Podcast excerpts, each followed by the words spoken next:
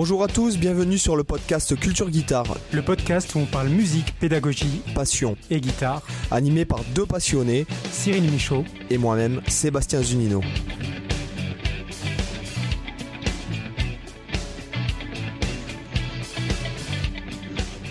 Hola chicos, ¿qué tal? ¿Qué tal Cyril? Ouais, ça va, ça va, et toi? Bah écoute, euh, ça va de, de fort à assez fort quoi. Voilà. Hmm.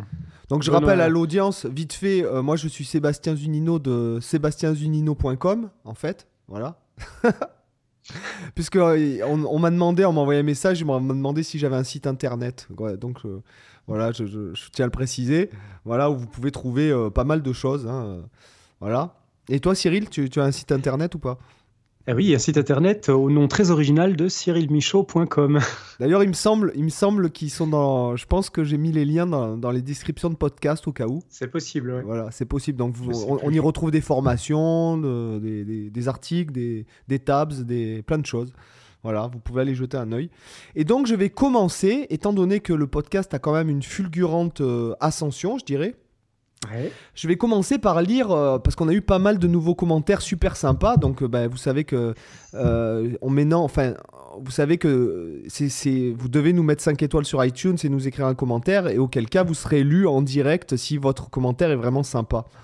Qu'est-ce que tu en penses, Cyril? Je, je- Moi, ça me va. Ceux qui mettent pas 5 étoiles, ils ont plus le droit d'écouter le podcast. D'accord, ok. Bon, bah, je pense qu'en même temps, s'ils mettent pas 5 étoiles, peut-être qu'ils ne réécouteront pas d'eux-mêmes. Mais euh, Voilà. je, ça, j'en sais rien. Alors, euh, de la bombe bébé, de Zoif, de Zoif, Zoif et, de Zoif et. Et si maintenant j'avais envie de prendre la voiture pour simplement écouter ce sublime podcast Ne changerait rien, les gars. Gardons ensemble ce subtil mélange d'apprentissage et de rigolade servi par deux sérieux guitaristes qui ne se prennent pas au sérieux. À quand un podcast sur les 10 meilleurs solos de tous les temps? Moi, je vote pour celui de Steve Vai euh, sur, sur euh, donc euh, il a écrit comme la marque de guitare Rescue Me or Bury Me, qui est le dernier morceau en fait de l'album, peut-être l'avant-dernier morceau, je pense, de, de l'album Sex and Religion, qui est une tuerie avec Terry Bozzio, T.M. Stevens et notamment Devin Townsend au chant. Juste pour faire des potes à feeling et mes doigts sont lents. Voilà, voilà, c'est un peu provocateur, je pense, envers les, les fans de, clin de- d'œil de- à... voilà. ne, ne- ne- ne commençons pas à mettre les doigts dans le cambouis, hein, d'accord Ok. Allez les gars, prenez soin de vous et encore merci pour votre boulot. Ben, je te remercie bien. Écoute, euh, voilà, 5 Ouais, étoiles, merci merci. Mais Donc toi on n'avait aussi. pas fait un épisode déjà sur les solos? Il me semblait, non, non, c'était les 10 Ouais, ah les guitaristes les de tous les temps. De tous les temps, bien Ouais, sûr. c'est une... vrai que c'est une bonne idée sur les solos. euh, Il y, a, y a matière à... matière à dire. Il y a matière à, à faire polémique, ouais, c'est vrai. Ouais. Donc euh, ça peut être intéressant. Donc euh, je vous rappelle que euh, vous aussi, vous pouvez prendre vos iPhones euh, et nous mettre euh, soutenir le podcast puisque euh, malgré tout, euh, bon, bah, on fait ça gratuitement puisqu'en fait, on, pour l'instant, enfin en tout cas, on vend rien. Et puis je sais pas si on vendra quelque chose un jour. On fait ça, euh, on essaye d'avoir des invités. Ça prend du temps, c'est dur de se de se calculer tous ensemble. Donc euh, vous pouvez nous soutenir en nous mettant 5 étoiles et un commentaire sympa, euh, rigolo si possible, pour qu'on se marre un peu euh, sur iTunes. Voilà. Donc Cyril, aujourd'hui, je pense qu'on va remettre encore une deuxième fois les doigts dans le cambouis au bout de deux minutes de podcast. Allez, on, on aime ça de toute façon. Alors moi, je, je vais, je vais dire que c'est sur les raccourcis pédagogiques. Voilà. Ouais. Donc euh, en fait, euh, je vais, je, vais vous dire comment ça m'est venu euh, d'avoir cette idée. C'est-à-dire que je suis tombé sur des vidéos. Bon, je vais pas nommer les créateurs. Je pense que de toute façon, vous ne les aurez pas dans le podcast, hein, à mon avis, en invité. Je suis tombé sur des vidéos de- de gars qui donnent des cours et qui en fait font des raccourcis sur des choses. Donc euh, à la demande de l'audience, parce qu'il faut savoir qu'il y a pas mal de gens qui t'écrivent, en gros, qui t'envoient un message, qui te demandent euh, Ouais, euh, comment faire pour apprendre les gammes sans apprendre les gammes? Ouais, ok. c'est un peu comme si tu me disais Ouais, comment courir le marathon sans courir, en Sans fait. courir, ouais. Voilà, c'est un, peu, c'est un petit peu ça. Et donc, forcément, pour faire plaisir à l'audience, pour avoir du like, de, de l'intérêt, etc., du following, etc., chose auquel, en fait, on n'en a rien à foutre, nous, par exemple, nous deux. Mhm. Euh, réellement. hein. Euh, Nous, ce qui nous intéresse, c'est la qualité, pas la quantité. Donc le truc, c'est que euh, les mecs, ils, ils trouvent des, je sais pas s'ils les trouvent ou, enfin, bref, je sais pas comment ils font leur truc. Si bien que moi, qui connais un petit peu le sujet, qui traite, qui le traite, euh, quand ils expliquent le truc, moi, je comprends rien, quoi. T'es pas assez bon. T'es pas assez bon. Non, mais je te jure, je regardais la vidéo, j'écoutais ce qu'il disait le gars. Je dis non mais attends, je, je comprends rien, quoi. C'est, je comprends rien à ce que tu dis, quoi. S'il prend un raccourci que tu n'as jamais emprunté, forcément, tu vois, c'est une découverte et il faut, faut arriver à choper le truc. Non, mais là, c'était un chemin boueux, si je puis me permettre, pour faire une petite référence à cette blague. Non, mais euh, si tu veux, c'est que c'est pas cohérent. À un moment donné, il faut dire quand même les choses aux gens. Il n'y a pas, euh, si jamais, il n'y a pas de raccourci. Parce qu'en fait, quand tu prends un. Allez, on détruit vos espoirs mais c'est même pas ça, c'est que quelque part, le fait que vous créiez des, connexions dans un domaine, ça crée des connexions dans les autres domaines. Et en prenant des raccourcis qui veulent rien dire, c'est un peu comme si tu me disais euh, Ah bah tiens, moi pour jouer Ré bémol lydien, je vais jouer en, en La bémol majeur. Euh, ça ne hmm. marche pas, ce genre de raccourci, ça s'appelle penser en ah, dérivation. Ça complètement, ça. et puis, ça, jamais tu sonneras lydien, parce que si psychologiquement, c'est, encore une fois, si psychologiquement tu joues la gamme de La bémol majeur sur un Ré bémol majeur 7, ben, ça va sonner La bémol majeur. Ça en va fait, c'est exactement la même, la même, logique que quand, euh, quand t'en as qui disent que la patatonique majeure, c'est juste la patatonique mineure, mais une tierce mineure en dessous. Quoi. Mais c'est ça. Euh, au niveau de la position, euh, si tu prends la position de La, voilà, tu fais la position de, de, La mineure que tu fais habituellement en case 5, tu la, tu la décales en case 2, et puis hop, c'est bon, tu as la patatonique majeure. Sauf qu'en fait, tu te rends compte que tu as les tu as, les notes, ouais, c'est la même position, mais tu as les notes qui sont pas aux mêmes endroits. Les, en tout cas, les, les, intervalles plutôt. Les intervalles sont pas les mêmes, les, appuis vont pas être les mêmes, la, fondamentale, enfin la tonique, elle va pas être au même endroit. Donc, euh, si tu commences à jouer sur ta position euh, de pata majeur comme si tu faisais la pata mineure, ça sonne euh, complètement à l'ouest, quoi. Donc c'est un raccourci débile. T'as beau, et t'as beau, euh, bah c'était, et encore là je te donne un raccourci qui est quand même assez euh, simple. Ça s'appelle hmm. penser en dérivation. Il y a certains. Euh, ah moi j'ai toujours trouvé ça horrible. Ouais moi aussi j'ai. pensé comme ça. Moi je, moi je m'embrouille mais de tous les côtés. Alors effectivement que techniquement, techniquement ce sont les mêmes doigtés, techniquement ce sont les mêmes notes. Mais la, façon de penser est différente et c'est ça qui compte quand. et si hmm. tu veux, enfin moi, je, enfin bon, après moi, je, je, je, vois pas comment après, à un moment donné, si, bien qu'en plus jouer modal, ça fascine tout le monde, il faut le dire aussi. C'est, euh, je veux dire, 99,99% de la musique occidentale est tonale. Donc mmh. bon, modal, ça fait beau sur le papier, ça fascine un peu, ça fait très marketing, etc. Mais au final, on joue assez peu modal. Euh, que dans mmh. des styles, euh, même dans le jazz, il faut dire ce qui est, dans le jazz, beaucoup de standards sont modales. Et après, c'est polytonal. Il n'y a pas le temps d'exprimer la modalité quand vous avez 4 euh, quatre, mesures, 4 accords et que ça va à 200 à la noire. On n'a pas le temps d'exprimer la modalité. Donc là, on joue, on articule autour des arpèges, des notes d'approche, etc., selon le langage qu'on veut employer. Mais la modalité, elle est possible que si jamais on a le temps de l'exprimer. Donc, euh, mm. des longues plages d'improvisation, comme c'est le cas par exemple dans So What ou euh, dans le, pour, pour, le jazz ou etc. Mm. Ou dans la musique indienne où il y a un bourdon. Les mecs, ils font un bourdon pendant 25 minutes. Ils ont Là, le temps. c'est le vrai modal, euh, c'est vrai modal d'origine. tu vois, moi, c'est encore une fois, ça. ça ça plombe en fait, ça, fait penser. En fait, pendant trois ans, tu prends des, tu prends des raccourcis. Et puis en fait, si tu avais pris le temps, au lieu de prendre ce temps-là, prendre des raccourcis, si tu étais déjà allé au problème en te disant, bon, te confronter avec une méthode. Je parle pas de partir comme ça euh, à la one again euh, en mode euh, je fais n'importe quoi. Mais à force de prendre des raccourcis, au final, tu perds du temps et les raccourcis que tu prends ne t'aident pas à te développer dans, dans, les, dans les trucs qui sont complémentaires. Ouais, non, mais c'est clair. Bah, c'est ce que je te disais en off. Euh, quand on, en discutait, en fait, c'est euh, tous ceux qui veulent prendre des raccourcis, ils vont, ils vont fouiller sur Internet, regarder des vidéos YouTube, ils vont passer euh, des mois à, chercher comment, comment prendre des raccourcis pour éviter d'apprendre telle ou telle gamme. Et au final, s'ils avaient passé ce temps-là à travailler telle ou telle gamme, justement, qui voulait éviter de bosser avec des raccourcis, bah, ils la connaîtraient déjà sans avoir besoin des raccourcis. c'est une approche. Et en plus, ça crée de la confusion. Tu as, bah, le truc courant avec les modes, de, de dire, ouais, les modes, c'est facile facile. Ionien, c'est la gamme de Do majeur. Après, euh, euh, du coup, le, dorien, c'est Ré, Mi, Fa, Sol, La, Si, Do, Ré. Le phrygien, c'est Mi, Fa, Sol, La, Si, Do, Ré, Mi. Et, euh, après, les, gens, ils, comprennent pas pourquoi ils comprennent pas le modal. Ils disent, mais même, c'est quoi la différence? C'est toujours les mêmes notes. Alors que, tu vois, c'est juste des questions de, stratégie, de comment tu apprends le truc. Et moi, ça, je trouve, de, penser comme ça les modes, pareil, c'est juste à expliquer au moins une fois au début, à la limite, de dire de d'où ça vient, euh, comment, pourquoi pas. Mais après, c'est vrai que tout, simplement, tu compares à partir de la même note, et là, tu comprends vraiment la logique que d'expliquer avec ce, raccourci euh, de ah, c'est juste les mêmes notes, euh, on part juste de la deuxième note, la troisième note, la quatrième note. Au final, tu n'arrives pas à sentir la différence qu'il y a entre les modes en réalité. C'est vrai que c'est tout des approches en fait qui sont censées faciliter la compréhension, euh, un peu comme si on prenait les gens pour des débiles qui n'étaient pas capables de comprendre des choses un minimum compliquées, tu vois. Bah, c'est ça, et puis. Euh... Puis c'est même pas en fait réellement compliqué. C'est hein. même pas que. Après, bon, chacun fait ce qu'il veut, euh, tu vois, il y a un truc, mais après, avec tout ce truc de tout le monde s'improvise, euh, prof sur YouTube, ou fait son site, ou fait ses formations, etc., etc. Là, j'en sais rien, je, veux dire, je l'avais jamais mmh. vu celui-là, mais c'est pas la question, mais euh, en fait, il y a des gens qui te disent n'importe quoi et qui en fait arrivent à choper une audience et puis en plus ça crée des, des biais. Et j'ai envie de te dire que putain, je, excuse-moi, mais c'est un peu un coup de, un peu un coup de gueule euh, que je, je, sais pas si j'en ai déjà parlé, mais à force, les gens en fait, euh, j'ai envie de leur dire mais vous voulez progresser à la guitare, franchement? Ben Déjà peut-être arrêter de regarder des vidéos toute la journée et mettez les doigts sur la guitare, non?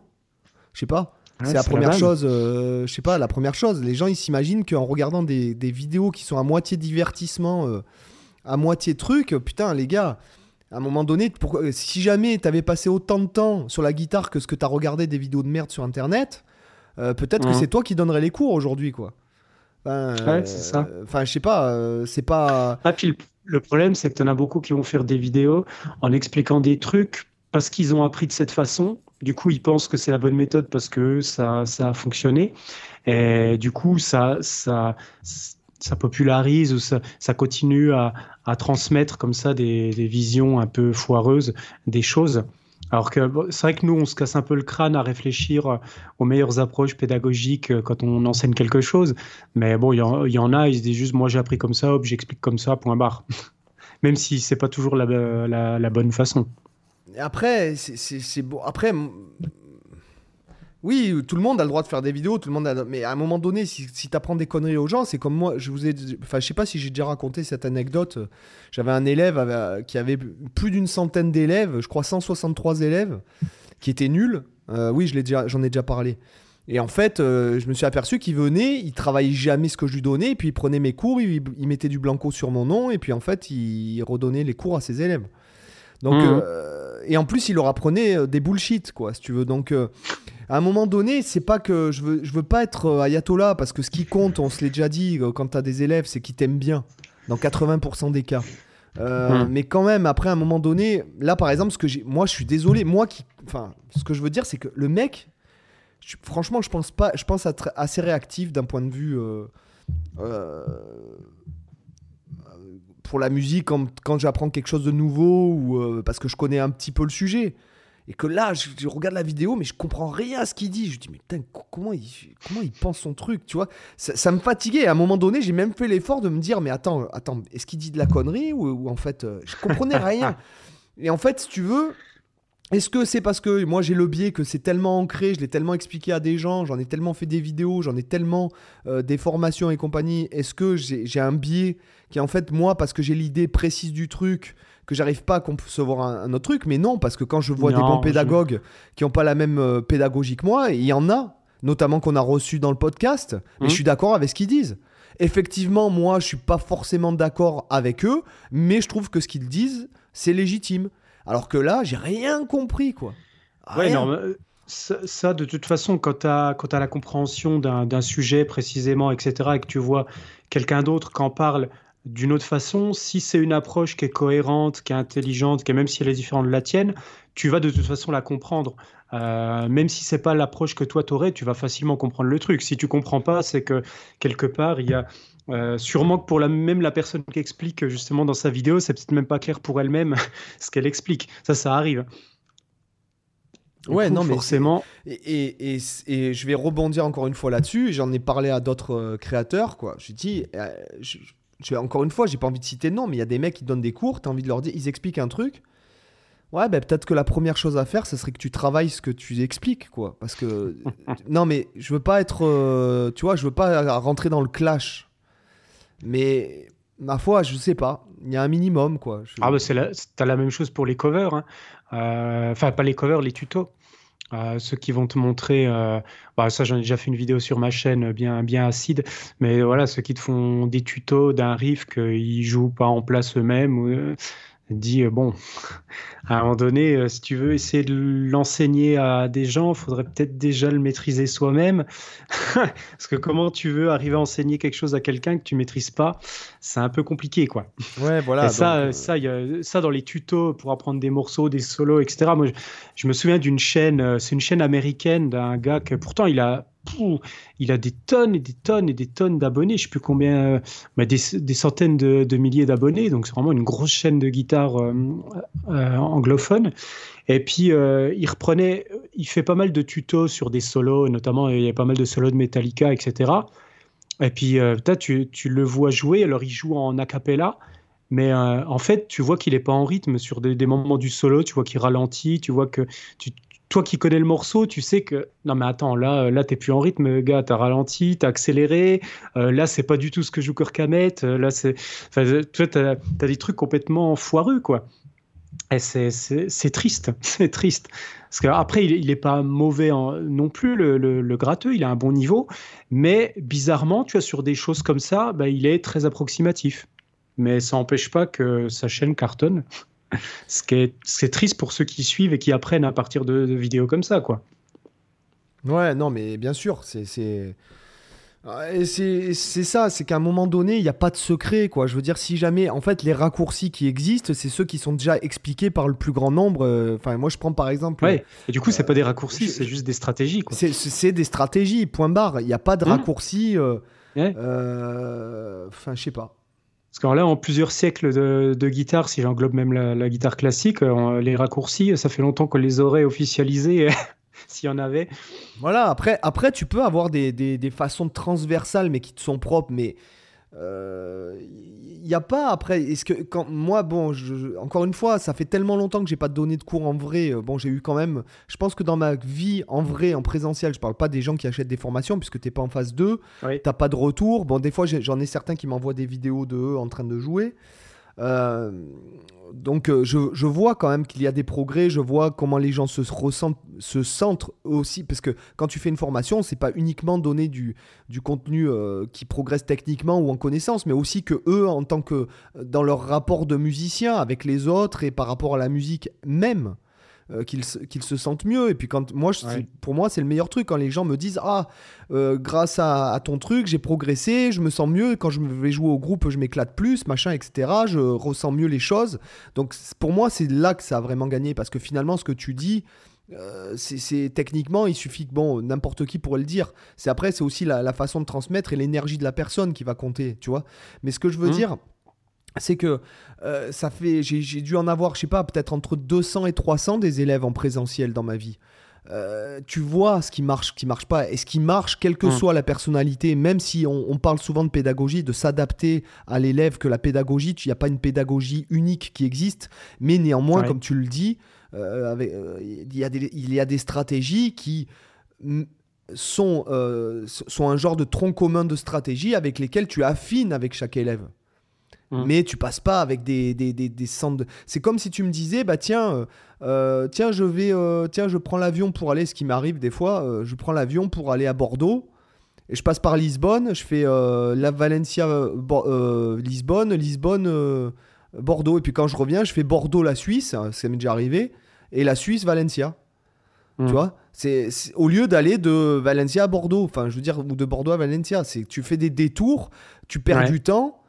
Euh, bon, dans, la- dans le cas des avions, tu te doutes bien que c'est parce que c'est pas un choix, hein, c'est, parce qu'il n'y a pas Mhm. d'autres avions qui sont disponibles. Mais ce que je veux dire, c'est que euh, tu fais des détours et tout pour au final te dire oui, en fait, j'aurais dû, oui, voilà. Ou alors, euh, enfin, moi, c'est, c'est ça un peu que je, je- Après, des fois, est-ce que c'est pas aussi une bonne chose de perdre du temps? Euh, je, euh, je, me dis que c'est la perte de temps, c'est pas toujours de la perte de temps en fait, euh, parce que quand tu travailles notamment quand tu es autodidacte, quand tu apprends, quand tu essayes d'apprendre notamment des points théoriques, mais même des points techniques, tu vas des fois galérer, tu vas, tu vas faire des choses qui marchent pas, tu vas essayer, tu vas te dire, j'ai perdu mon temps à, faire avec tel mouvement de médiator, avec telle position, finalement ça marche pas, et là j'ai trouvé une façon d'optimiser, etc. En fait, tu fais du essai-erreur comme ça perpétuel. Donc forcément, les erreurs, on les perçoit comme la perte de temps, mais c'est vrai que ce qu'on a souvent dit dans le podcast, l'échec, c'est souvent vu comme quelque chose de négatif, mais en, en fait, pour moi, c'est quelque chose de, aussi de, positif. Et quand tu, quand tu perds du temps comme ça, ben en, fait, en fait, tu construis tes propres stratégies, tu construis ton propre euh, niveau, ta propre compréhension de, de ce que tu es en train de travailler, parce que tu vas réfléchir à tous les micro-détails, tu vas dire, OK, là, j'ai fait, là, là, pour moi, ça, ça marche pas, il faut plutôt que je fasse comme ça. Et je pense que des fois, ça, c'est encore plus précieux que si tu avais un gars, un prof qui arrivait devant toi et qui te donnait tout de suite la réponse en disant, tiens, fais comme ça. Et là, tu n'aurais pas le même cheminement mental derrière. Tu dis, ok, il faut faire comme ça, tu fais comme ça. c'est un peu ce que je me disais juste avant. Ouais, c'est un peu ce que je me disais euh, en te disant ce que je te disais avant. Ouais. Euh, cependant, euh, bien que l'échec, pour moi, l'échec c'est quelque chose de positif. je veux dire, tu grandis. voilà, quand, tu, quand tu as un échec, tu grandis. c'est, je mhm. crois que c'est, je crois que c'est Roosevelt qui disait ça. C'est soit, soit j'échoue, soit je gagne, soit j'apprends. Mais il me semble, hein, euh, il me semble. Mais ce que je veux dire, c'est que oui, effectivement. Euh, sauf dans le cas où tu prends un mouvement et que là tu, tu le graves euh, dans ton, dans ton subconscient et là ça, ça devient problématique selon le oui ça, encore après je dis pas que c'est toujours parfait, mais je dis que il faut, il faut essayer de voir le verre à moitié plein dans ce genre de situation. Bien sûr. Euh, mais je suis d'accord avec toi. Il y, a des, il y a des fois, tu peux te retrouver enfermé dans un problème et ne pas avoir la solution toi-même et ne jamais réussir à la trouver. Euh, c'est là où tu as besoin justement d'un regard extérieur, d'un prof, euh, qui va pouvoir lui te donner la, la solution. Mais mais des fois, avoir la solution tout de suite, c'est pas forcément le, plus excitant. Et je trouve que tu n'as pas la même fierté d'ailleurs. Euh, quand, tu, quand tu galères sur un truc depuis des, des semaines, des mois, puis qu'à un moment donné, tu arrives à trouver enfin la solution et tu arrives à maîtriser le truc qui te posait souci, là, tu là, es super fier de toi. Tu, vois, tu, tu dis, ça y est, j'ai enfin réussi, j'ai réussi à trouver moi-même, y a, ça te rebooste tu vois, en motivation. Et, je pense que ça n'a pas le même impact que, encore une fois, si tu avais le prof qui t'avait tout de suite dit, allez, c'est comme ça qu'il faut faire, tu serais content aussi. Hein, je dis pas, tu aurais gagné du temps, c'est bien, mais tu n'aurais pas mentalement ça, ça allumerait pas les mêmes choses, tu vois, dans le cerveau. Oui, c'est un peu le kit ou double, quoi. Soit, soit, tu, soit tu te corriges toi-même, et auquel cas, tu as vraiment grandi énormément, soit jamais, tu te corriges jamais, et puis euh, là, tu es vraiment ça, perdant. Faut, faut pas que ça tombe dans la frustration après. Euh, voilà, c'est une question de compromis et de toujours être. Euh, à la, sur la sellette, pas être trop dans, dans le rouge, quoi. Il faut arriver. C'est là après, pas hésiter à, à demander des conseils quand on commence à galérer trop, mais, mais je trouve que essayer de faire cet effort de chercher soi-même, vu qu'on est un peu dans un monde où, aujourd'hui on réfléchit plus trop, il y a accès absolument à tout, tu vois, je sais pas, le moindre truc de, de, base, genre faire un calcul, bah, tu as des euh, calculettes, tu as le téléphone, euh, les numéros de téléphone, tu plus besoin de les retenir, tu enregistres tout dans le téléphone, même, même la culture, tu même plus besoin de retenir quoi que ce soit, tu vas sur Wikipédia, tu vois ce que je veux dire, il y a, y a plein de choses qui sont... Euh, simplifié, mais, qui, mais c'est pas forcément toujours une bonne chose. Et des fois, le fait de faire soi-même la démarche de comprendre, tu une compréhension plus profonde parce que, en plus, ça te fait prendre différents chemins tu vises une direction et tu vas emprunter différents chemins pour arriver à cette direction. Et souvent, tu vas du coup apprendre plus que si tu avais emprunté un seul chemin, parce que tu as découvert d'autres passages pour arriver au même résultat. Et ça peut te permettre de, comprendre avec plus de, précision les choses, un peu, que, je pense, comme nous, quand on est pédagogue et qu'on qu'on essaye de formaliser quelque chose pour le transmettre à quelqu'un. Ben, on va réfléchir, en tout cas moi je sais que c'est ce que je fais, je vais je vais pas forcément réfléchir qu'à la manière que j'ai eu moi de le maîtriser et de l'apprendre, mais je vais aussi réfléchir à, la façon qui serait la, plus compréhensible par tous au maximum, qui serait la plus simple, qui serait la plus progressive. En fait, j'essaie de trouver différentes méthodes en me disant, alors, si je l'enseignais comme ça, est-ce que c'est mieux que si je l'enseignais comme ça ou que si je l'enseignais comme ça? Tu vois, j'essaie justement différents chemins que j'ai pas forcément empruntés quand moi j'étudiais, mais j'essaie d'en découvrir comme ça pour voir s'il y en a pas éventuellement un qui serait mieux que celui que moi j'ai emprunté au départ. Parce que c'est vrai que quand tu apprends à la guitare, tu te dis, euh, OK, moi j'ai réussi à maîtriser telle, chose, mais est-ce que la stratégie que j'ai utilisée pour maîtriser ça, est-ce que c'était finalement la meilleure, la plus rapide, la plus optimisée? Euh, peut-être que oui, peut-être que non, il y en aurait peut-être eu des meilleures. Et moi, j'aime bien toi, essayer de, de, trouver comme ça différentes stratégies et puis de, de voir un peu celle qui est la plus optimale. Ouais, ouais, ouais, non, mais c'est bien sûr, c'est. Oui, bien sûr, bien sûr. Il faut, de toute façon, il faut, en principe, c'est un laboratoire. Euh, aussi, euh, quand tu, tu, donnes des cours, tu essayes des trucs, et puis le fait de répéter, de répéter, d'avoir. Des, des, fois, tu as des questions stimulantes euh, d'une personne qui te fait réaliser, ah oui, effectivement, ça, ou une remarque, quelque chose que tu n'avais pas remarqué forcément mmh. dans l'apprentissage, mais ce que je veux dire, c'est que, en tout cas, il donc voilà quoi. Voilà. Eh ben écoutez, mettez 5 étoiles et à jeudi prochain. Euh, petit section lifestyle, euh, voilà. voilà. Là, mais par contre, ce qui, ce qui serait important, c'est de, euh, c'est de détailler pourquoi les gens viennent à, réfléchir au côté de qu'ils ont besoin d'un raccourci. Mm. Parce que moi, je, prends l'exemple du par exemple, je pense que la plupart des gens veulent des raccourcis parce que ça leur paraît tellement immense. C'est notamment dans la théorie, j'ai l'impression qu'il y a beaucoup cette logique de raccourci. Je ne sais pas si dans la technique instrumentale, bah, il y a aussi, mais j'ai l'impression que c'est moins présent, que c'est vraiment plus axé sur la théorie. Et en fait, j'ai l'impression que les gens, ils ont, ils ont le sentiment quand ils débutent qu'il y a tellement de choses à connaître qu'en gros, ils, sont déjà déprimés d'avance face à l'immensité, tu vois, entre toutes les, gammes, les triades, les, oui, mais, euh, les modes, les machins. Oui, mais après, parce que, euh, parce que euh, je vais te dire un truc. Déjà, il y a un truc, c'est que effectivement, il y a les gammes majeures, les gammes majeures et mineures relatives. Il y a les pentatoniques, il y a le mineur harmonique, le majeur harmonique, il y a le mineur mélodique. Et après, il y a des abrutis comme moi qui font des, des, centaines de gammes qui, qui sont pas du tout employées, tout ça, juste pour le délire, pour la recherche, parce que moi, je me challenge. Euh, d'ailleurs, moi, euh, dans mon cas, je connais aucune des positions par cœur. Je connais les intervalles qui composent, je sais les déduire. Mais par exemple, tu me demanderais, joue-moi toutes tes positions de gamme mineure harmonique par cœur là, tout de suite. Je mhm. les connais pas. Mais je sais les mhm. déduire. Parce que modalement, c'est ce qu'on se disait, c'est identifier les intervalles, ce qui est important. Et après, de bosser une matrice réellement de choses, euh, de, choses simples, par exemple de bosser. Moi, je, dirais aux gens, bosser en Do majeur. Et vos modes, c'est pareil. Mmh. Bosser en Do, en Do, en Do pour identifier les modes, les intervalles, pour que ce soit ah facile. ce que je disais tout à l'heure. Parce, que déjà, quand tu quand arrivais le, le, milieu du manche, que dépasser la cinquième case, entre la 5 et la douzième, tu n'étais pas capable de donner le nom des notes. Bah, déjà, commencer par apprendre le nom des notes, ça vous prend 6 jours en faisant une corde par jour et c'est pas compliqué. Ouais. Ouais, non, mais c'est clair. Mais, mais pour, pour, les gens, en fait, tu vois, le, problème, c'est qu'ils visualisent tout de suite l'ensemble, en fait, c'est-à-dire la totalité des choses qu'ils vont avoir à apprendre. Et en fait, forcément, là, le premier réflexe qui vient, c'est oh là là, suis... il faut que je trouve un raccourci pour pas me faire cire tout ça parce que j'y arriverai jamais, tu vois. Alors que, en plus, ce qui est, ce qui est intéressant et ce qu'il faut se dire quand on débute, c'est que parmi tout ce qui existe dans la théorie musicale, honnêtement, dans ta vie de guitariste, t'as même pas, t'as, jamais besoin de la totalité. honnêtement, si tu exploites 10% de ce qui existe dans la théorie musicale intégrale, ah, c'est déjà, c'est, déjà beau. la, la, plupart des gens, la plupart des gens, la patatonique, la, gamme blues et puis éventuellement, euh, euh, éventuellement éolien, euh, un peu de lien ou des choses comme ça. Et même, même à la limite, même la patatonique, ça peut suffire. Tu vois, la patatonique et la, gamme blues, pour la plupart des gens, ça peut déjà leur faire une vie entière. Ça dépend du style. Ça, voilà, mais un mec qui veut faire du blues, par exemple, voilà, un peu de mixo et un peu de dorien aussi. mais globalement, t'as pas besoin de connaître toutes les gammes du monde. T'as pas besoin de de connaître tous les accords du monde. Euh, en fonction, en fait, moi je reviens toujours à ça, c'est connaissez d'abord vos besoins pour savoir de quoi vous aurez besoin, qu'est-ce que vous aurez besoin de travailler, parce que euh, voilà, c'est pareil. Hein. Un, mec qui va qui va jouer d'un style musical, euh, je sais pas, qui va faire du blues, qu'est-ce qu'il en aura à foutre d'apprendre à faire du tapping, du sweeping à quatre bras là, Il s'en tape de ça. Je pense que. De quoi Je pense qu'ils s'en tapent, hein, les mecs qui Voilà, ils sont.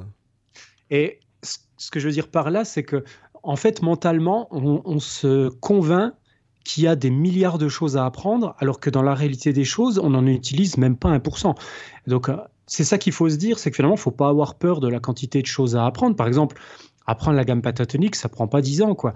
Euh, en termes de juste, après, je dis pas de la maîtriser, de faire de la musique avec, ça peut, ça prend une vie et, même plus, mais, mais en tout cas, savoir se balader, euh, voilà, improviser avec la pinta, ça prend pas 10 ans et c'est pas insurmontable, c'est pas plus insurmontable qu'apprendre les accords feu de camp au, début du manche, quoi. pourtant, la plupart des débutants le font et ça leur pose pas de problème, mais généralement, dès qu'après ça commence à rentrer dans le champ des gammes, etc., ça paraît tout de suite le truc, euh, waouh, tu, vois, impossible, je, vais, répondre à, je vais répondre à ta question euh, que tu as posée juste avant. Euh, c'est ce, qu'on a, ce dont on a déjà parlé dans le podcast. D'ailleurs, c'est un podcast, je crois que c'est un des épisodes qui a fait le plus d'écoute. C'est c'est parce que les gens se focalisent sur le résultat, et, sur le, le Graal, mm. et pas sur la quête. Ouais. C'est tout. Eux, ils voient le résultat, donc ils sont découragés. C'est comme bah, quand tu es en bas du l'Everest, quand tu vois en haut, effectivement, tu vois pas le sommet. Ouais. Non mais voilà, et si jamais tu te dis euh, c'est un pas après l'autre, c'est comme les gens ils veulent changer, enfin je, je, sais pas, moi j'ai un pote à moi qui m'a, bon moi j'ai perdu 28 kilos pour, euh, pour ceux, bon, ceux, qui savent pas, euh, il y a deux ans, j'ai fait du sport à gogo. Fais, je fais du sport à gogo tous les jours. j'ai une alimentation hyper. ouais, je, je, fais attention à ce que je mange, quoi, simplement. Et, et le gars, il me dit Oh là là, parce que lui, bon, il, euh, franchement, pour être bien, il faudrait qu'il perde 30 kilos. Euh, c'est ce qu'on se disait. Mhm. Et, euh, ben, je lui dis, mais déjà, commence déjà par peut-être essayer de perdre un kilo par semaine.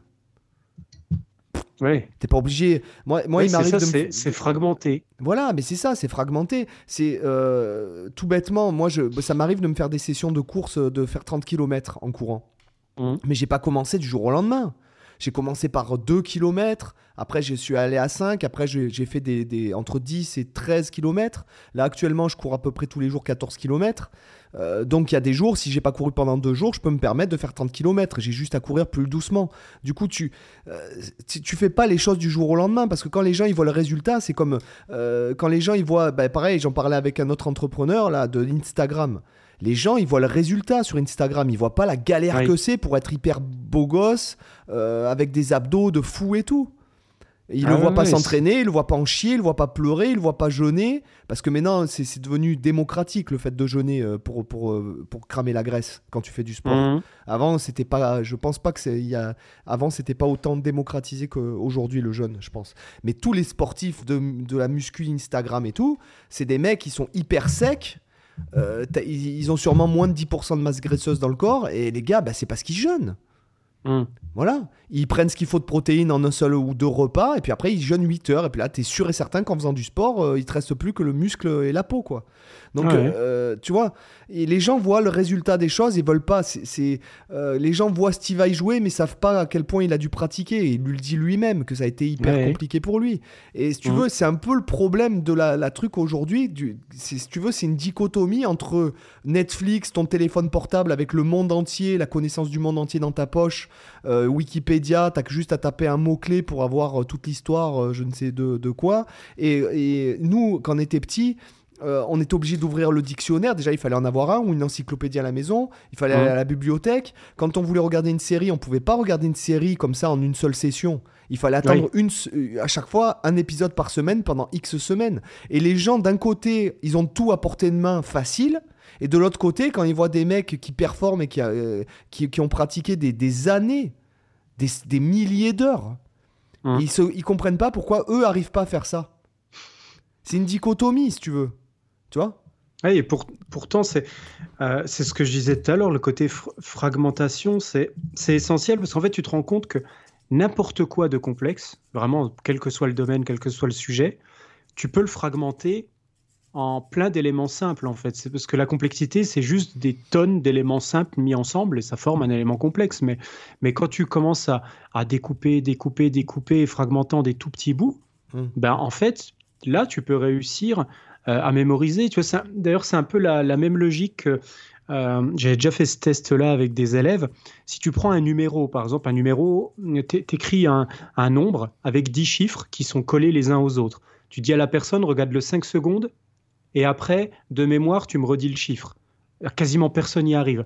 Tu prends ce même chiffre, tu, enfin, ce même nombre, tu, tu, mets un espace toutes les deux, euh, tous les deux chiffres, comme un numéro, de téléphone. Tu refais la même chose et là, les gens arrivent à s'en souvenir. Tout simplement parce que si tu vois le truc de 10 chiffres d'un coup, c'est hyper complexe, parce que tu mémorises, tu vois un truc global, c'est horrible à arriver à s'en souvenir. Par contre, si tu fragmentes, bah, tu mémorises des séquences, tu fais des groupes, tu, tu, tu crées des liens, tu peux. C'est plus, beaucoup plus facile de mémoriser quelques éléments de quelques groupes de deux éléments plutôt qu'un seul groupe de 10. Et ça, c'est des choses mentales en fait, des je crois que c'est à partir, le cerveau, il commence à segmenter à partir de cinq éléments, il me semble.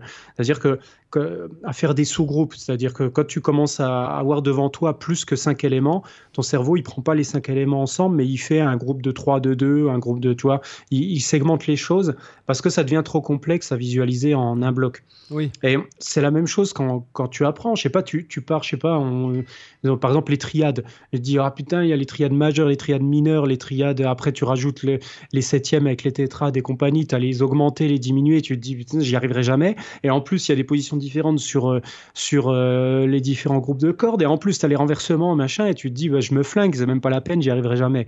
Mais en fait, tu, tu te dis, bah non, prends juste la triade majeure, je sais pas, tu prends une triade de Do majeur, puis tu essaies juste, l'état fondamental, tu t'emmerdes même pas avec le renversement, puis tu essaies juste de retrouver partout sur ton manche euh, comment tu peux jouer cette triade de Do majeur, et basta, tu t'arrêtes à ça, et pendant, pendant plusieurs jours, tu, tu fais que ça, tu, tu, travailles ça jusqu'à ce que ça soit complètement, tu vois, que tu sois à l'aise, etc.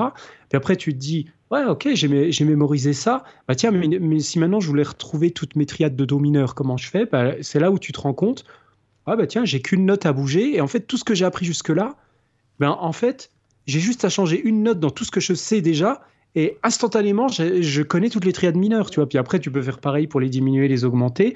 Et en fait, c'est ça la puissance que tu peux avoir en travaillant des micro-éléments simples et après en faisant des liens avec tout le reste. C'est pareil pour. C'est d'ailleurs pareil pour les accords, hein. les, gammes. Imagine, je sais pas, tu prends un mixolydien, un mode mixolydien, tu te dis, euh, euh, bah, ok, au début, peut-être tu sais pas euh, jouer le mode partout. Bah, peut-être que si tu te concentres que sur certaines notes du mode, par exemple, je sais pas, tu, tu prends que la triade du mode, imaginons un La mixolydien, tu te prends juste ton La do dièse mi, puis tu, tu fais ça juste La do dièse mi, etc. Puis après, tu te rajoutes une autre note du mode, tu prends la septième par exemple, puis tu te dis, ok, bah maintenant je me rajoute le sol. Puis là, tu commences à te faire, à, à, te jouer comme ça cette tétrade de, de La7. Et après, tu te dis, ok, bah tiens, euh, si je devais compléter le mode, comment je ferais? Bah tiens, là, je pourrais euh, rajouter par exemple euh, ma seconde majeure. Et du coup, si tu as visualisé ta, ta, tétrade, par exemple, septième, tu te dis, bah, ok, juste avant ma tierce, un demi-ton avant ma un, ton pardon avant ma tierce, j'ai ma seconde. ou alors un demi-ton après ma tierce, je peux caler la carte. Euh, etc. Et du coup, tu peux reconstituer ton mode, mais en fait, au départ, tu as travaillé juste des, triades, puis après, juste des tétrades. En fait, tu recomposes par élément, plutôt qu'aborder le mode comme un bourrin direct. En plus, l'avantage, c'est que par exemple, ça te permet de, de mieux comprendre, euh, de mieux extraire, tu vois, à l'intérieur de la gamme, euh, de, de l'avoir pas juste comme une suite de notes, mais comme, comme étant lié à un, accord, par exemple, tu vois, un accord 7, quoi, par exemple. Et euh, ça te permet aussi de mieux comprendre le rôle que peuvent avoir chaque, euh, chaque élément. Par exemple, pour approcher une note, d'utiliser voilà, ta, ta, seconde pour approcher ta tierce, ou ta carte pour approcher ta quinte, etc. Ou ta sixte pour approcher la septième mineure en mixo, etc. Enfin, tu as une meilleure compréhension tu vois, du rôle des intervalles. Et pourtant, à la base, c'est juste partir d'un truc simple. quoi.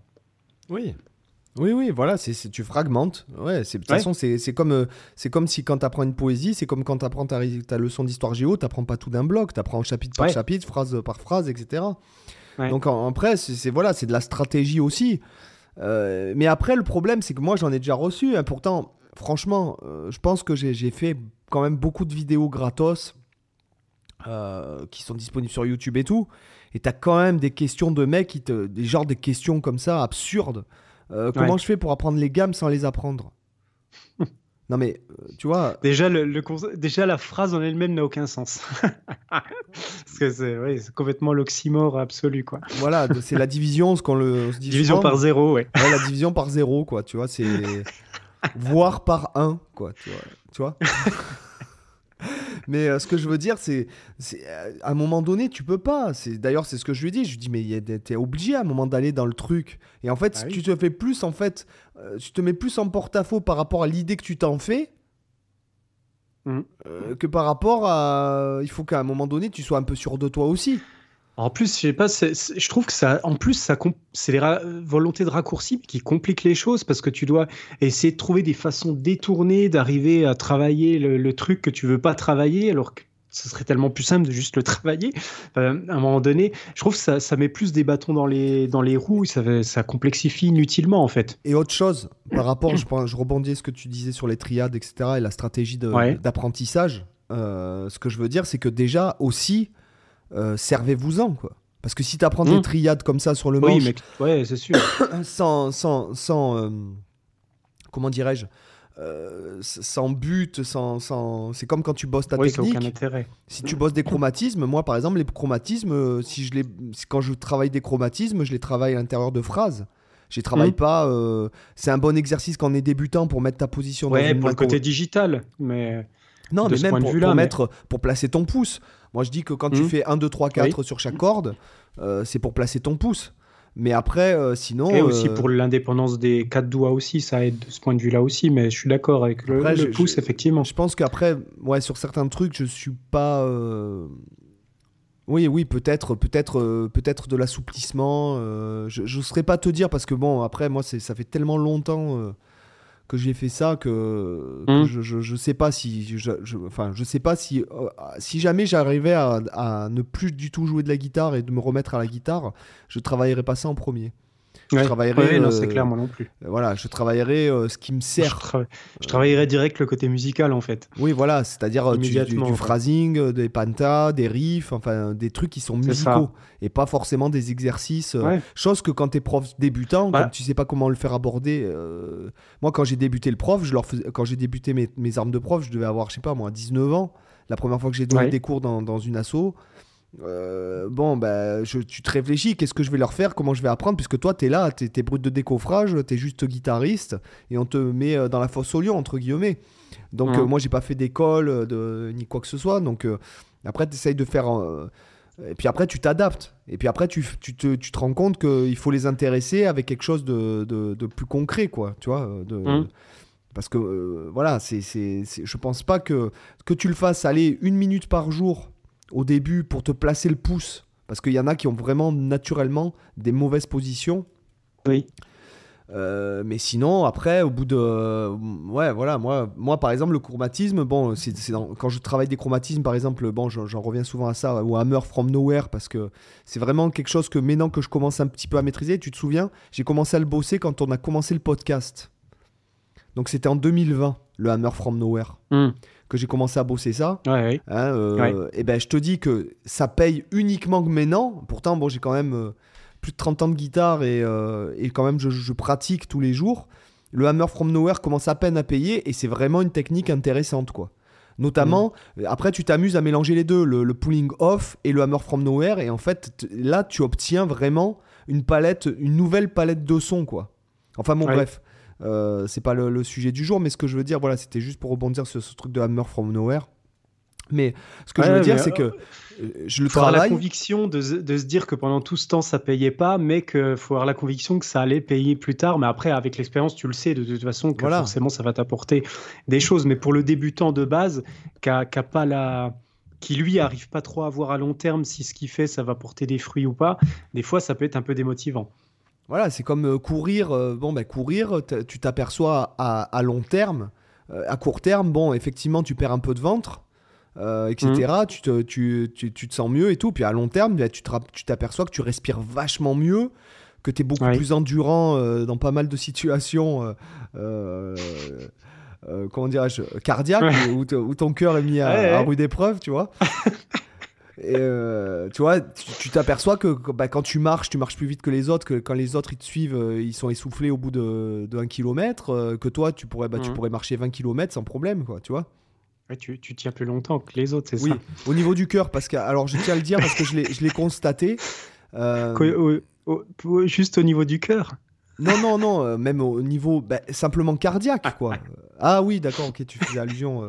ouais, ouais, ouais. Euh, je rebondirai pas, Cyril, sinon ça va partir en live. voilà, Ça va partir en couille. Ouais, ouais, c'est le...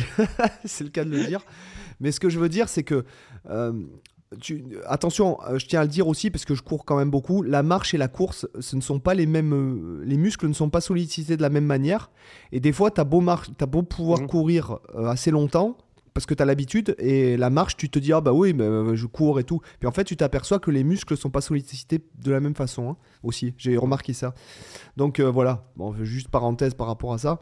Mais. euh, voilà, tu, tu peux. Il faut aussi, euh, voilà, comme tu dis, ben, si jamais j'a- je m'étais arrêté à bosser ça pendant deux semaines en me disant ouais, ça sert à rien. Non, je l'ai bossé presque deux ans, puisqu'on a commencé le podcast en septembre Mm. 2020, c'est ça? En août 2020. Donc là, ça fait presque Ah deux oui, ans. euh, août, ouais, parce qu'on a publié la première en septembre, ouais. Ouais, voilà. Août 2020, bon, euh, ben là, ça fait à peine maintenant que ça paye. Vraiment, j'ai, je vois Mm. que ça, ça m'a. Et puis, c'est pas évident, quoi. Notamment à cause de l'index, on se l'était dit. Enfin, euh, de chaque doigt, en fait. Il y a que le Mm. majeur qui. Bah, c'est vrai que l'index, c'est forcément celui qui est, qui est le moins habitué, parce que quand tu fais du legato, c'est celui qui bouge le moins souvent. Donc forcément, c'est vrai que quand tu fais le hammer from nowhere, il commence à se bouger un peu plus le cul, euh, et du coup, ça peut être un peu plus dé- délicat à gérer. Bah, après, ça dépend des gens. C'est vrai que moi, j'ai- pas de souci à faire du hammer avec l'index, vu que j'ai bossé énormément de tapping à deux mains. Donc c'est vrai que ça, euh, pour moi, pas de souci j'ai pas de souci particulier de ce point de vue-là, mais c'est vrai que pour la plupart des gens, ça peut être un doigt qui est moins entraîné de ce point de vue-là, parce que tu as moins tendance à le bouger. Quoi. Et puis surtout dans le feu de l'action. euh, et et Oui. j'ai- envie de te dire que ça améliore même ton jeu. Ton jeu, Mhm. euh, un petit hommage à Malmteam, euh, ça améliore même ton jeu dans- quand tu ne fais pas de legato, quoi. Mhm. Ça améliore ton son, ça améliore ton. Euh, voilà, c'est- ça améliore pas mal de choses, quoi. Je trouve ta prise, euh, ta prise par rapport à l'instrument, euh, etc., etc. Ouais.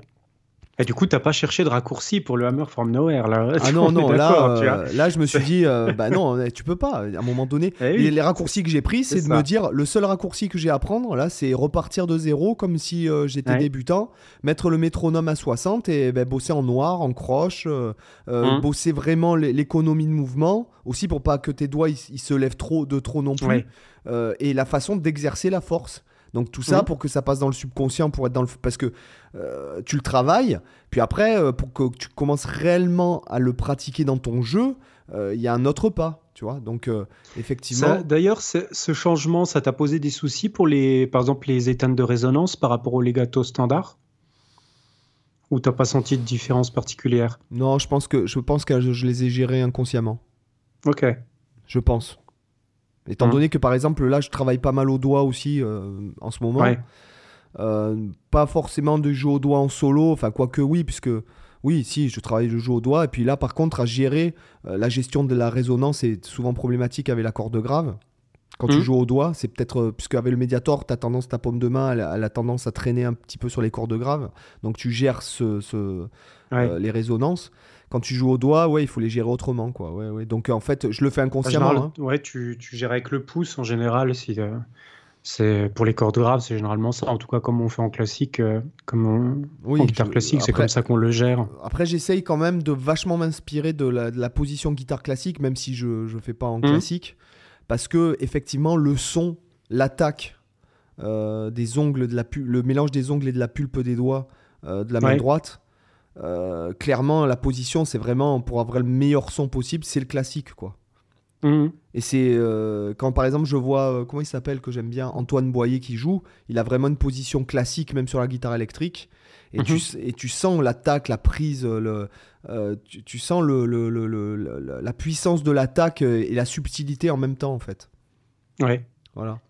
Donc non, pas de raccourci parce que non, pas de raccourci parce que tu perds du temps à chercher des raccourcis en fait. Ah oui. Euh, À, à bras les raccourcis.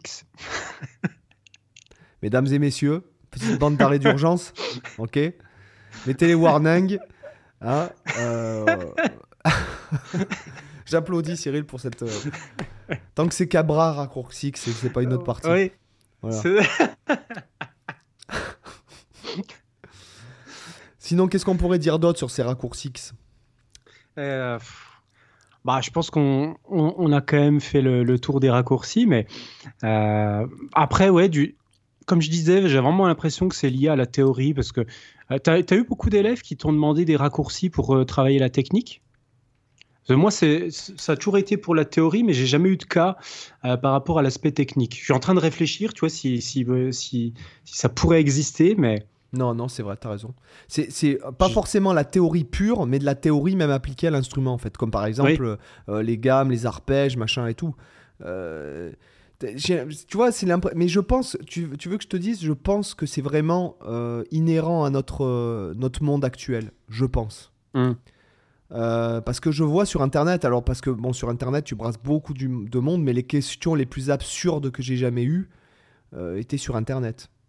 Mm. Et jamais en. Pourtant, j'en ai eu des élèves. Hein, euh, bon, alors j'en ai eu, j'ai eu des champions du monde. Hein. J'ai eu genre un mec qui me dit Ouais, j'aimerais bien jouer Back in Black. Et puis, euh, ça fait 10 euh, minutes, enfin 20 minutes qu'on est en train de travailler Back in Black. Et au bout de 20 minutes, le mec il dit Ouais, mais ça me sert à quoi d'apprendre ça? Donc voilà, c'est vraiment le truc le plus énorme que j'ai eu en live, à mon avis. C'est beau, ouais. Voilà, je sais pas si on l'avait dû. Je crois que tu en avais parlé, mais là, tu as dû te. Ton cerveau, je pense qu'il s'est retourné sur lui-même, non? Euh... Parce que t'as dû te dire, mais qu'est-ce que c'est que ce truc Ouais, ouais, mais ouais, non, mais ouais, ouais, ouais, oui, c'est la, oui, c'est la division par 1, quoi, ouais, c'est. Ouais. C'est la division, voire, euh, ouais, soit par 0, soit par 1, quoi, au choix. C'est la division par 1 et la multiplication par 0.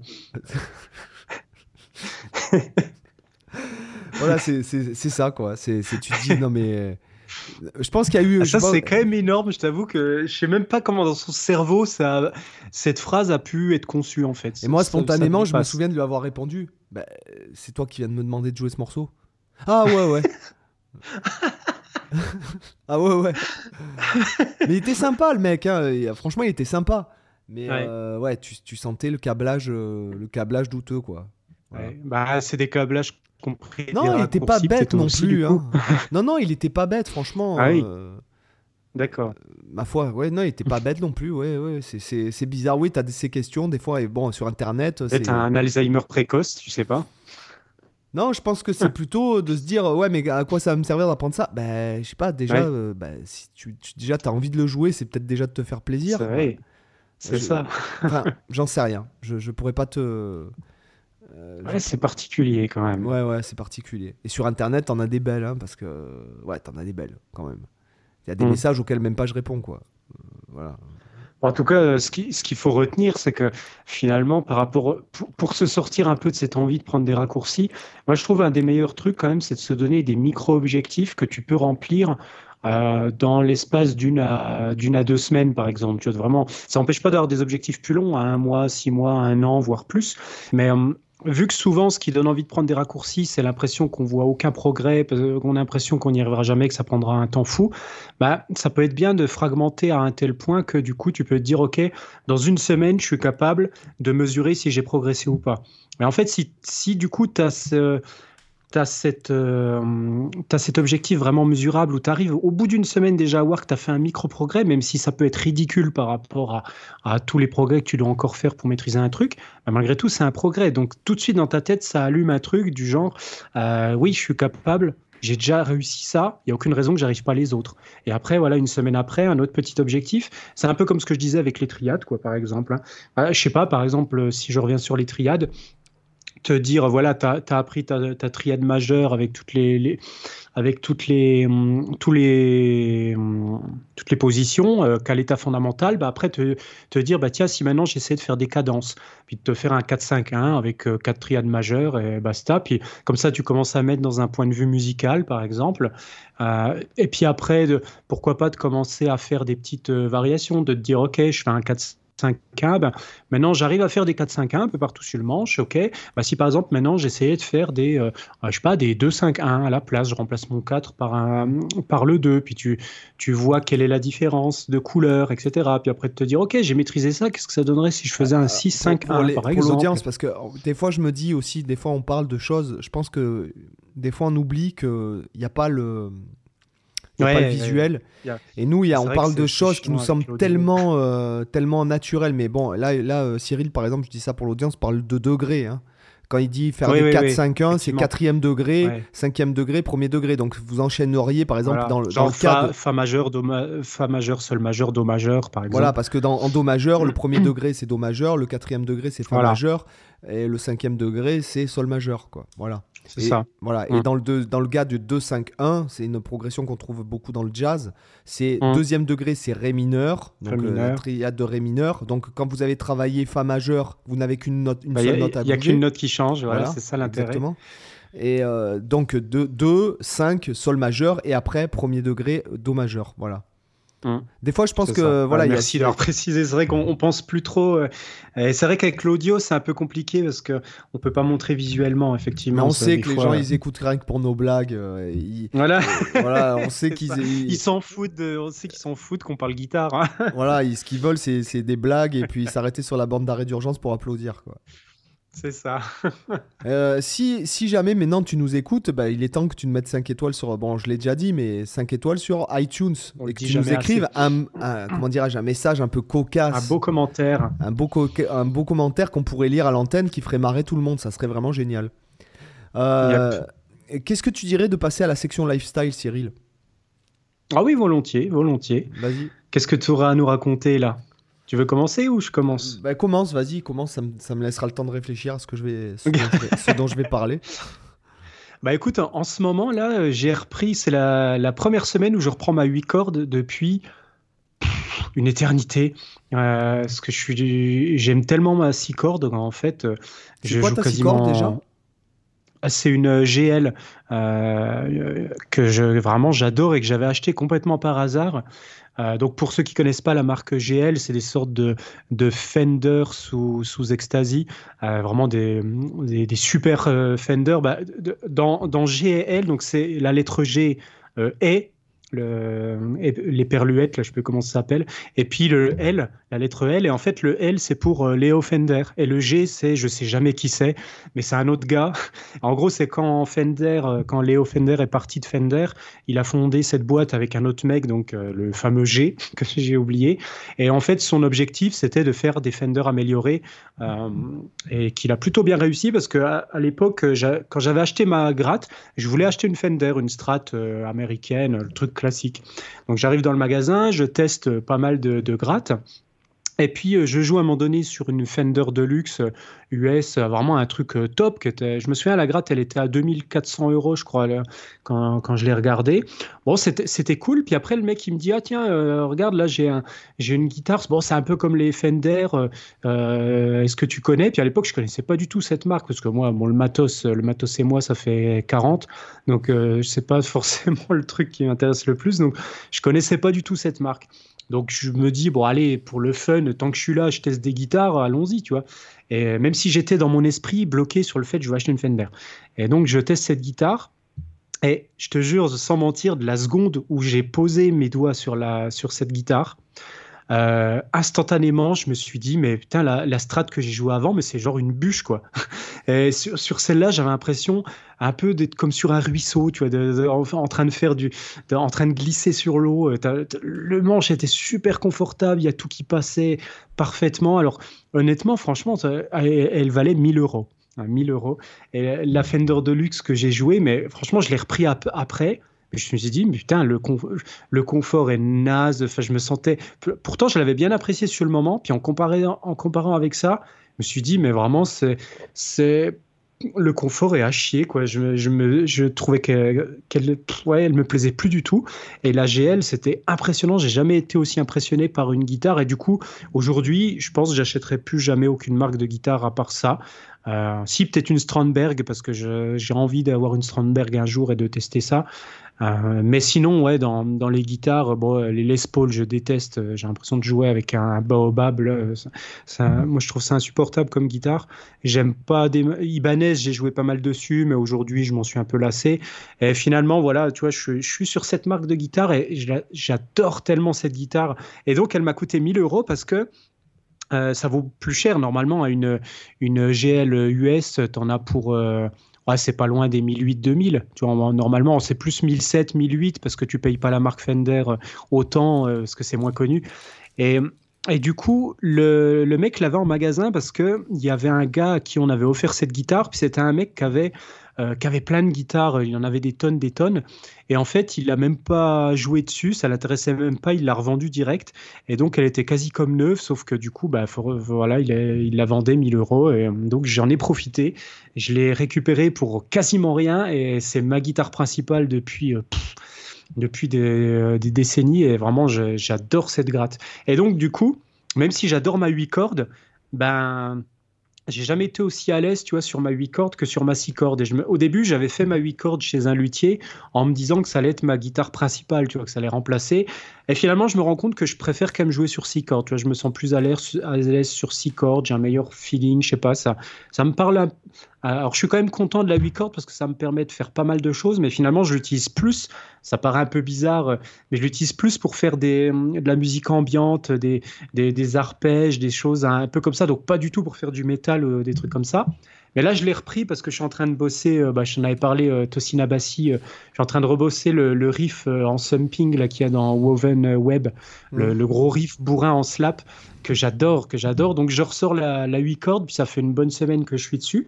Et je m'éclate bien, je m'éclate bien et euh, je bosse un peu sur l'accès fixe là pour me faire un patch qui, euh, qui sort bien pour le slap. C'est pas encore parfait, j'ai pas encore réussi à trouver le son qui me plaît, mais en tout cas voilà, cette semaine, tu vois, je bosse là-dessus. Euh, et vraiment, je suis content là, je me sens à l'aise sur la 8 cordes. Par contre, c'est vrai qu'il y a un truc que j'aime sur ma 8 cordes, elle est faite en tilleul. Et en fait, je voulais une guitare qui soit légère. Parce que ma GL, elle est pas si lourde que ça. Je crois qu'elle doit faire 3,5 kg, un truc comme ça. Euh, non, moins, je sais même plus, je t'avoue. 3 kg, peut-être. Ah, je sais plus le poids exact, mais en tout cas, elle est pas si lourde. Mais j'ai toujours été gêné par le poids des guitares. C'est pour ça que moi, la Gibson, euh, c'est impossible pour moi. Euh, ça me fait tout de suite, si j'ai une guitare trop lourde, ça me flingue, ça me flingue le dos, les épaules, tout. Je, suis hyper mal à l'aise sur une guitare C'est marrant parce que moi, Gibson, ça me fait pas du tout le même effet euh, physiquement, enfin, que toi. Ouais. Mais moi, c'est simplement que la morphologie de ma main ne correspond pas du tout à, la morphologie du manche Gibson et de Music Man non plus. D'accord. C'est-à-dire que, bon, moi, ah j'ai. Les gens croient que j'ai une grande main, mais en fait, j'ai une petite main, mais en fait, c'est que j'ai les doigts très longs, en fait. Euh, hmm. par rapport à ma morphologie en fait. Et euh, c'est vrai que euh, ouais. voilà, j'ai une petite main. Alors moi, les manches qui me correspondent le mieux, je pense que c'est Ibanez sûrement. Ma, mhm. ma soeur, elle a. ma guitare sœur, elle a. oui, pas ma sœur. oui, j'étais en train de me dire ta sœur, elle joue de la pas My sister, pas my sister, mais ma sœur, ma guitare sœur, elle a un manche qui est un peu en mi-chemin entre la Fender, enfin la Strat, et. Euh, donc euh, voilà, moi ça me, enfin en tout cas moi ça me correspond tout à fait. Euh, elle a vraiment un manche atypique puisque quand je change de, guitare, je suis choqué par le manche à chaque fois. Mais mm. moi c'est le manche Gibson et Musicman d'ailleurs aussi qui, par rapport à ma morphologie, alors bah, sûrement que je m'adapterai, je, m'habituerai comme n'importe quel humain s'adapte à tout, mais ouais, mais après t'as, voilà, t'as jamais le même rapport, le même confort, c'est ça quoi. Oui, voilà, c'est ça. À un moment donné, tu le sens quand tu as vraiment un instrument que que tu adores et tu, te sens parfaitement en phase avec. Et tu dis, à chaque fois que tu en changes, tu dis, ah, quand même, le mien, il est mieux. et c'est aussi le fait qu'il y a un truc aussi, c'est que ma sœur, il euh, y a personne qui l'a en fait. Ah oui? Et bah, j'ai jamais vu personne. J'ai jamais vu personne d'autre avec quoi. Allez, déjà, ah, je, pense que. je croyais que tu avais un modèle euh, particulier. Ouais, j'ai un modèle custom en fait, T24 custom. Donc c'est modèle euh, forme de télécaster avec 24 cases. 24 cases, du coup, ouais. Voilà, c'est ça.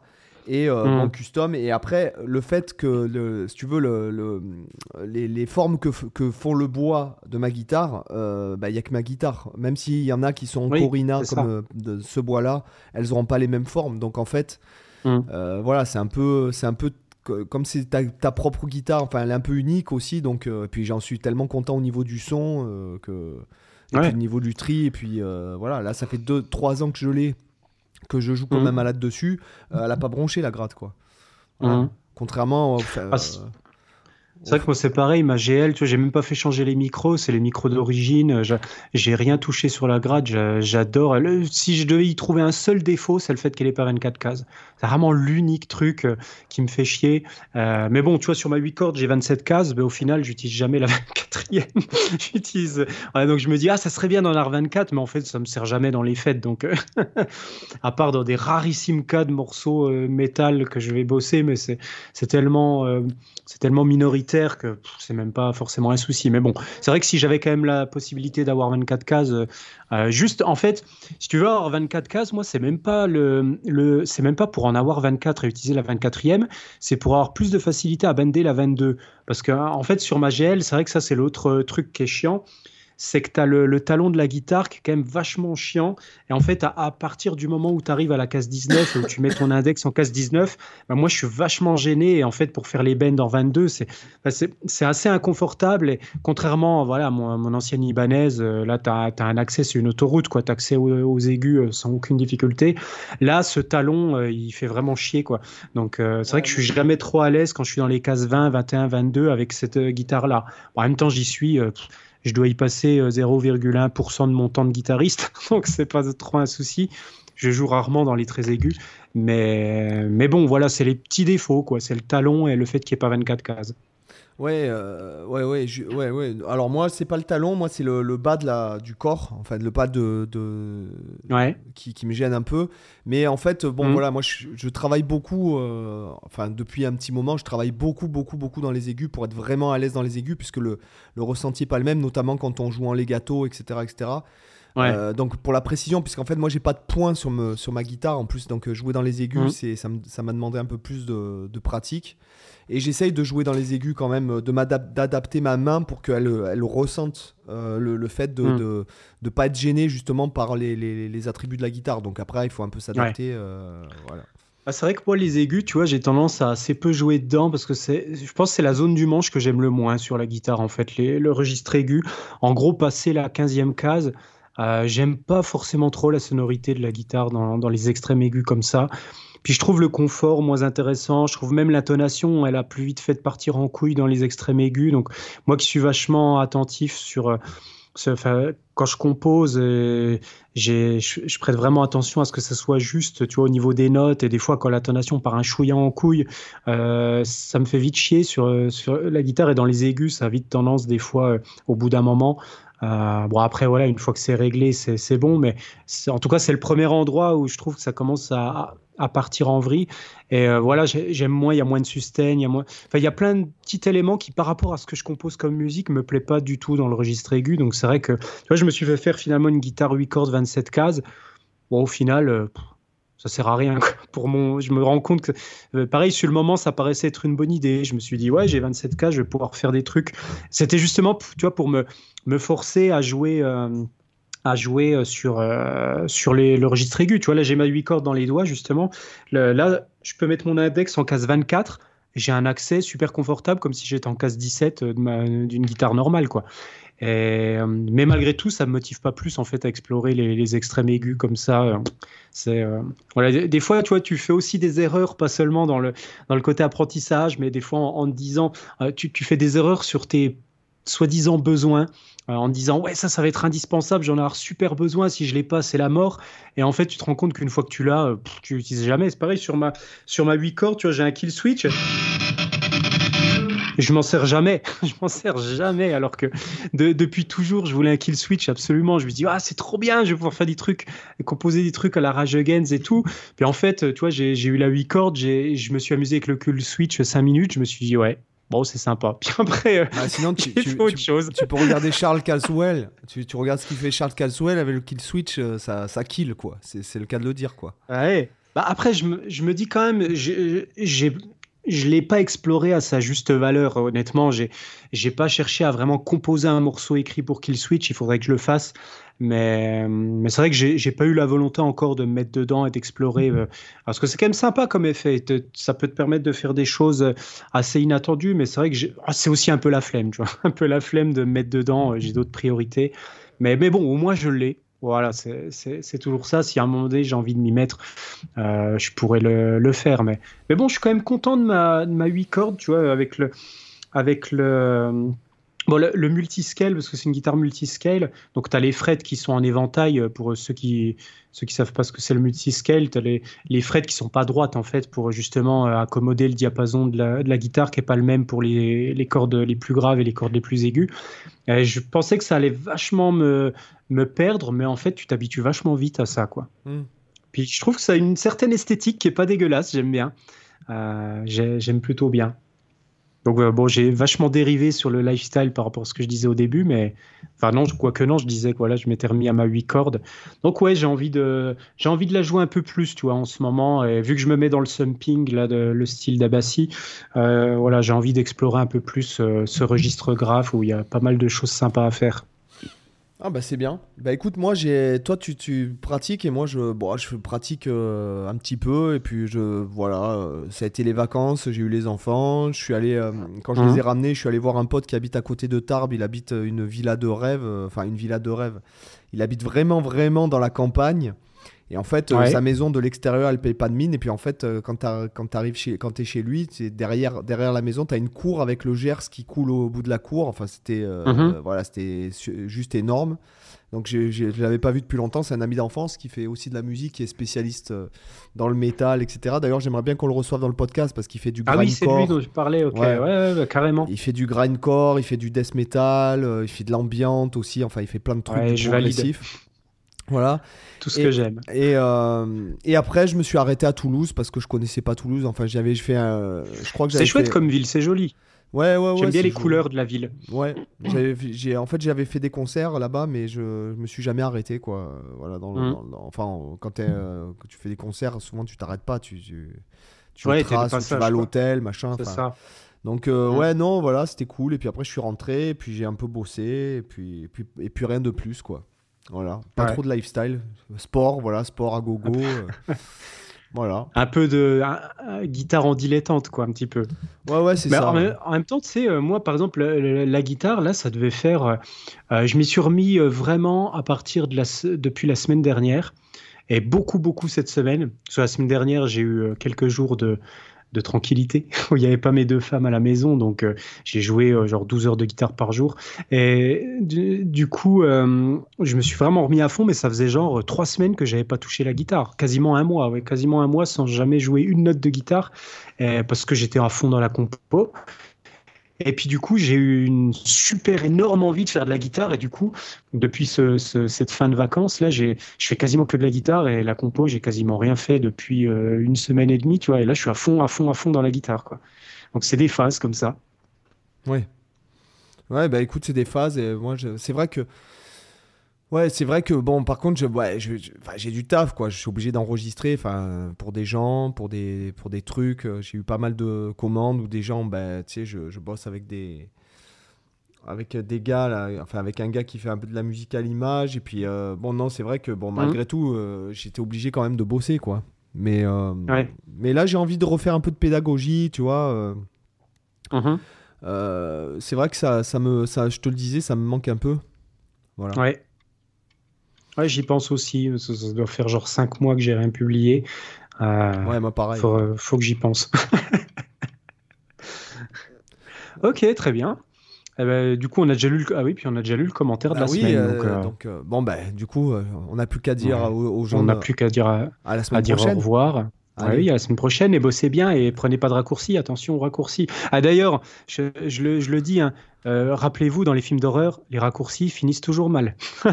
oui, c'est vrai, c'est vrai. Est-ce que tu as vu, en parlant de films d'horreur, tiens, je rebondis là-dessus, est-ce que tu l'as vu euh, euh, La cabane dans les bois ou un truc comme ça Ah oui, je l'ai vu au cinéma, ce film est juste énorme. C'est un des meilleurs films que j'ai eu ces dix dernières années. Là, je sais plus de quand il date, mais ce film, en plus, je l'ai vu sans avoir lu la moindre ligne de, de scénario. Je me suis pas spoilé, j'ai pas regardé un trailer. Et quand Enfin, je, je dirais rien, mais à un moment du film, tu te dis What the fuck? Tu t'en prends plein la gueule, tu te dis qu'est-ce que c'est que ce film? Et c'est euh, pour ceux qui aiment euh, dans les auditeurs, s'il y en a qui aiment les films d'horreur, alors euh, regardez celui-là, c'est une tuerie. il est génial. Tu l'as vu toi? Ouais ouais, je l'ai vu. Ouais ouais. Je sais pas, il m'est venu comme ça là. C'est. Ouais. Il y a Sigourney Weaver dedans, c'est bien ça? Ouais, euh, mais as, là, t'as spoilé un, truc, là, déjà. Mais, mais ouais, ouais, y a, Non, j'ai rien spoilé. Elle fait, elle fait une petite apparition, ouais. Oui. Mais, mais, en tout cas, ouais, c'est un super film. Bah, c'est vrai que là, euh, j'aurais pu dire ça aussi en section lifestyle. En, en, même temps que je faisais de la guitare, je me suis bouffé des tonnes de films d'horreur. Parce que quand je jouais de la guitare, là, je me mettais. Ah, je sais, c'est pas bien normalement, mais, mais je me suis maté euh, pendant que je faisais mes 12 heures de guitare. Euh, franchement, sans, sans, mentir, pendant ces deux jours, j'ai dû regarder au moins 20 films d'horreur un truc de fou. J'ai rincé mon disque parce que j'ai un disque dur avec genre 3000 films d'horreur à voir. Donc là, euh, il m'en reste 750 là à regarder encore. Donc j'ai encore du taf. Mais voilà, j'en ai, regardé au moins une vingtaine là pendant ces, deux jours. Je me suis fait des binge-watch. Mais euh, il y a plein de films que tu vois, ils sont, ils sont pourris complètement jusqu'à l'os. C'est des vieilles séries Z moisies. Et du coup, j'aime bien mettre ça en fond pendant que je bosse la gratte je les mets en vitesse fois, euh, fois 50 et puis, puis ça passe bien parce que de toute façon, il n'y a aucun scénario à suivre. J'attends juste de voir euh, les différentes morts qu'il y a dans le film et puis basta. ouais, ouais, ouais. il est pas mal ce film. Il est pas mal ce film. Ouais, c'est un bon film, ouais. Bon, bah sur ce, les amis, hein, vous savez ce qu'il vous reste à faire. Voilà. Allez, on va se laisser. parce que moi, il faut que je retourne jouer de la guitare. Il faut que j'aille faire les et courses. Et, et j'ai un rendez-vous, moi, ce soir. Ah bah oui, oui. Bon, allez les amis, à plus. Ciao. À plus. Ciao, bye.